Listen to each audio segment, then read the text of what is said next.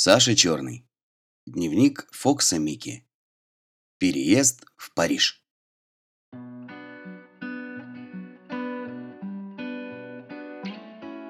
Вы любите чердаки? Я очень. Люди складывают на чердаках самые интересные вещи, а по комнатам расставляют скучные столы и дурацкие комоды. Когда сердце мое разрывается от тоски, как говорит Зинина тетя, я прибегаю из голого парка, вытираю о диван лапы и бегу на чердак. Над стеклом в потолке пролетают воробьи. Они вроде мышей, только с крылышками. Чик-чивик. Доброе утро, сильвупле. Потом здороваюсь со старой Зининой куклой. У нее чехотка, и она лежит в пыльной дырявой ванне, задрав кверху пятки. Я ее перевернул, чтобы все было прилично. Поговорил с ней о Зине. Да, конечно, сердце девочки одуванчик.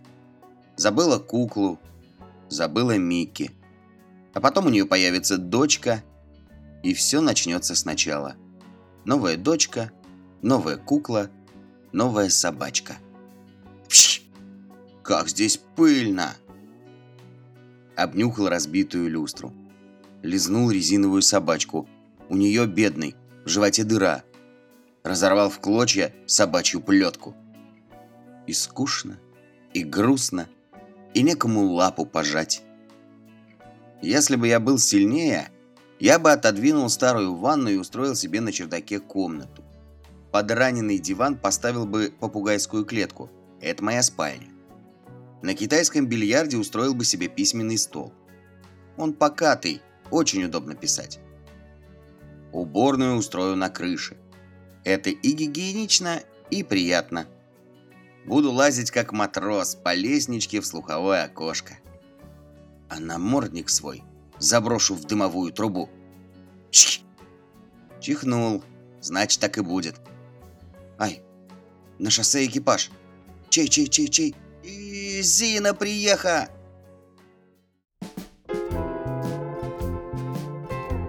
Третью неделю живу в Париже. Рю d'Assomption, Успенская улица, дом 16. Третий этаж направо. Вы б меня и не узнали. Лежу у камина на подушечке, как фарфоровая кошка. Пахнет от меня сиреневым мылом, сбоку зеленый галстук. На ошейнике серебряная визитная карточка с адресом. Если бы я умел говорить, украл бы франк и купил себе манжетки. Зина в школе. На соседнем балконе сидит приотвратительная собачонка.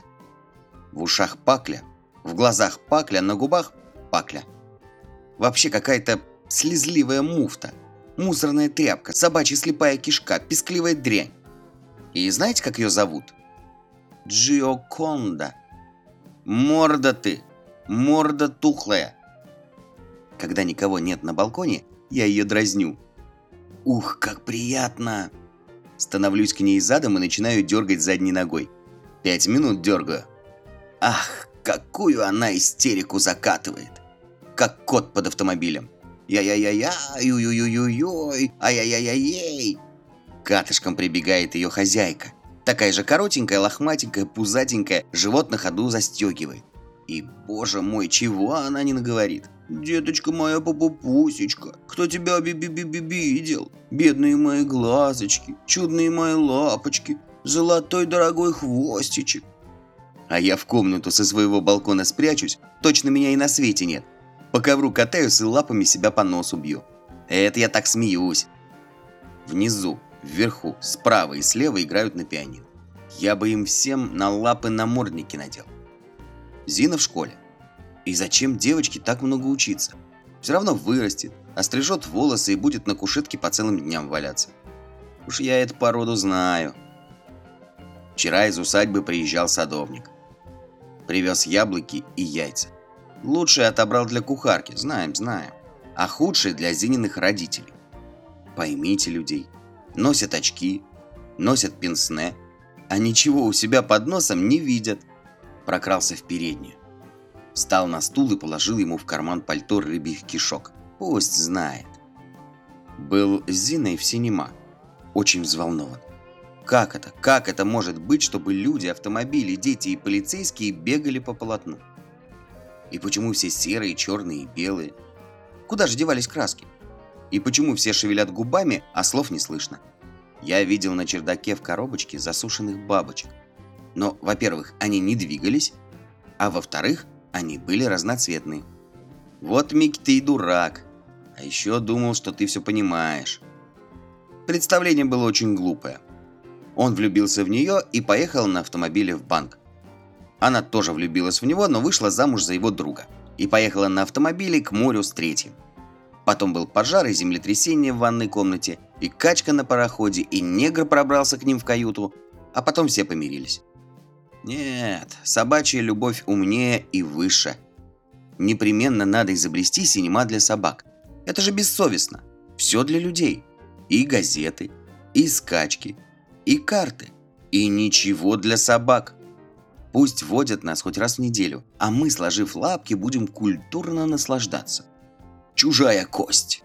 Похороны одинокого мопса. Пудель Боб надул мясника для щенков обоего пола. Сны старого дога. Сын Бернар спасает замерзшую девочку для пожилых баллонок. Полицейская собака Фукс посрамляет Пинкертона для детей и собак. Ах, сколько тем, Микки! Ты бы писал собачьи сценарии и ни в ком не нуждался. Новый стишок. На каштанах надулись почки, значит скоро весна. У Зининой мамы болят почки, поэтому она грустна. Главный собачий фильм-директор Фокс Микки.